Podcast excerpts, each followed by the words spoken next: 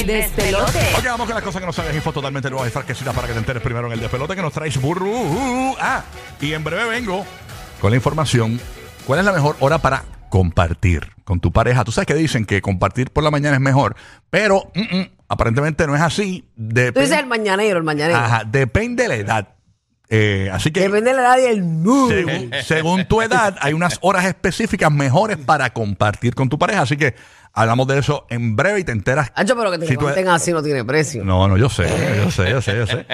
Vamos, a- en- hablamos de eso en breve. Mejor que un despertador. Danos, danos, danos par de minutitos, danos par de minutitos, te vamos a decir, si- a ver si tu edad es la que, eh, La que es, la coincide con la hora que te gusta. Ella de algo. ¿Qué tienes por allá? Burbu. Mira, una de las cosas que yo quiero ver, eh, que verdad que, que espero que Dios me dé el privilegio antes de partir de aquí, es la aurora boreal. Pero el mismo eh, Arnaldo de Diary of Trip nos ha dicho que puede ser la temporada de la aurora boreal y aún así tú vas a ese lugar que supuestamente sale, pero a lo mejor no lo ves. Sí, de que tiene que ser, tienes que ir con la mente de que puede que no lo veas. Pues se espera que la aurora boreal alcance su máximo esplendor en este año 2024. ¿Oh, sí? Así que hay que hacer un trip para, no sé, para cualquier parte que, que se vaya a manifestar esto. Y es debido al pico del ciclo solar, 11 años conocido como máximo solar. Y este fenómeno natural es resultado pues de la interacción de los vientos solares con el campo magnético de la Tierra y produce pues espectaculares despliegues de luz, principalmente en las regiones árticas de la, de la gran latitud.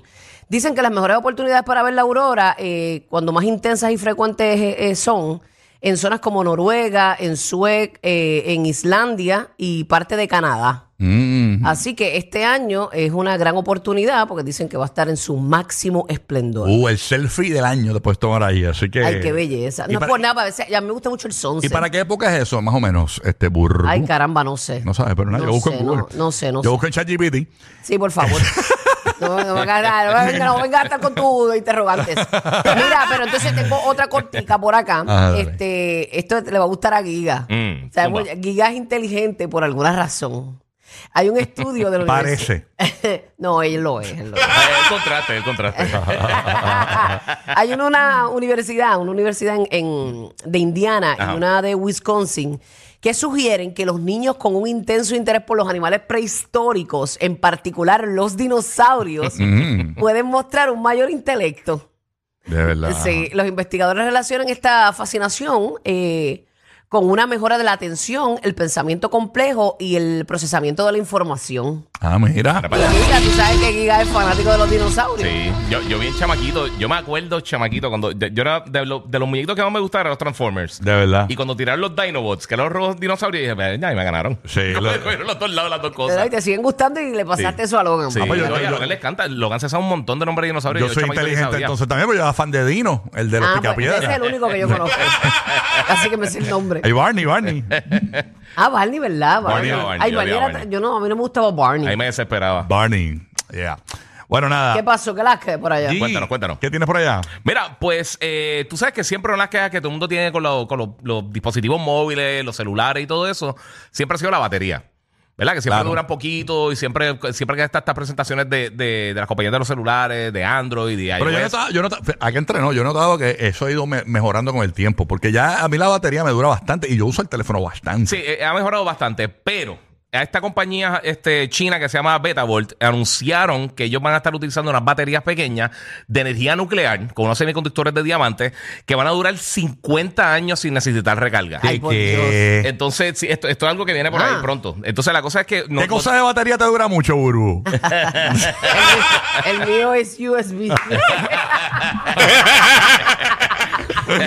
Mira, esta batería es como el tamaño de una moneda, es pequeñita, pero la cosa es que pues, no genera mucho voltaje, pero sí dura por un montón de tiempo. Mm. Dicen que no es peligroso, le pueden pegar un balazo, puede Wow. romperse y no tiene ningún tipo de, de peligro para el consumidor, pero Entre las cosas que están este, vislumbrando que podrían utilizarla, eh, dispositivos de, de, de inteligencia artificial, cosas médicas, imagínate un marcapaso, algo así. Claro. Eh, todo lo que tiene que ver con, con sistemas de inteligencia, lo que son los sensores. Imagínate la cámara de tu casa de afuera.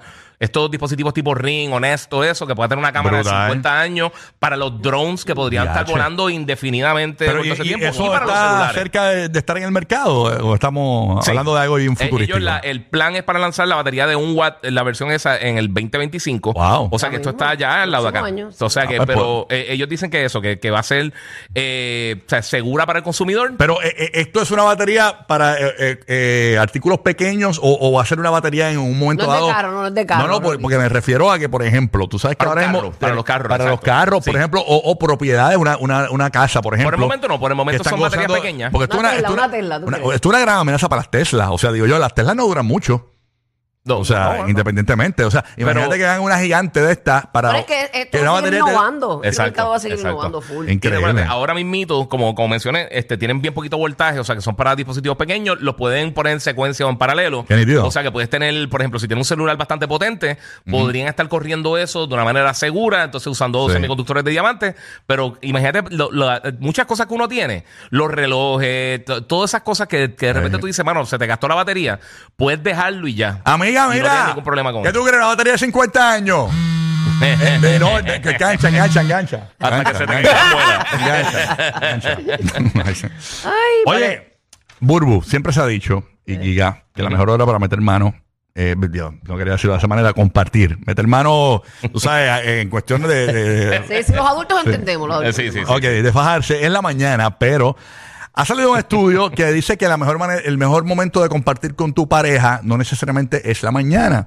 Eh, existen momentos específicos por edad. Ah, ¿de verdad? Ok. Es Cuando que- el- y es cuando el líbido eh, de, de esta persona en, en cada edad está más disponible. Por ejemplo, mira a ver si eh, cuándo es tu momento, te voy a decir tu edad y tú me dices si este es tu momento. Mira, la gente que tiene de 20 a 29 años, el mejor momento donde está ese líbido metido bien chévere Ujú. es a las 3 de la tarde. Personas de 20 a 29 años, tu momento es 3 de la tarde. Personas de 30 a 39 años, tu momento es de 7 y 30 a las, de 7 y 30 de la mañana en adelante. De 7 y- a 7 y 30 de la mañana. De, ¿A la- cu- ¿De qué edad queda? de 30 a 39. A las siete y media de la noche. 7 y media de la mañana. 7 y 30 de la mañana. Ok. De 40 a 59 años, el mejor momento para compartir en pareja es de 10 a 11 de la noche. Personas de 40 a 59 El años. 99% de las personas están durmiendo. Sí. Pero eso, eso dice aquí. Eh, A esa hora yo estoy bien achochado, bien achochado. A esa hora. Mira, yo no sé, yo no sé qué me pasó a mí cuando yo cumplí 42 años. Ajá, ¿qué pasó? Eh, eh, eh, todo cambió en mí. Ujú. Pero, pero parezco una chamaquita de 18. Ah, porque tú te metiste pellets o algo así, ¿verdad? No, no, no, pero no, no, no estoy trampea todavía. pero fue de esa edad para acá. De verdad, de verdad. este, la, la, ¿Cómo te digo? El, el, el líbido, el deseo. Entiendo. Eh, y usualmente dicen que esta edad para la mujer es así. Mm, ok. Eh, y yo lo estoy experimentando ahora mismo. Pero, pero s- siempre lo ha tenido, pero esta edad como que se ha disparado. No sé cuándo se me vaya. Ya sabemos si vamos a Lari por ahí con un andador. No, pero esto varía, porque hay mujeres que no les pasa eso. Sí. sí, sí. En ¿Verdad? conversaciones con amigas, tú sabes. So, es que todo el mundo es un mundo aparte. Sí. Señora, le voy a decir ahora. ¿Usted quiere que le Que diga? no me hable de esa desgracia. No, no, No me hable de eso. Se- se- No se me le hable de esa vaina. Señora, le voy a decir, para personas mayores de 60 años, en, se- 60 años en adelante, el mejor Ajá. momento es a las 8 de la noche, según este estudio. De verdad, como, como una PM. Exacto, después de la novela. después de la No, novela. pero, pero yo les pregunto a ustedes, como hombre, ¿cuál ha sido ese, ese despunte sexual de ustedes? Eh, ahora mismo. No, digo, no, no, como les digo, no, no, no estoy hablando de la Ah. hora, estoy hablando de como yo les dije, de la edad. Yo creo, mano, treinta y pico de años, yo creo que está. Ese fue tu top, tu. Boom, pico. chacho, y, sí. y tú como Sí, hombre, yo creo que a los treinta y pico, pero como quiera uno siempre está pendiente. Sí.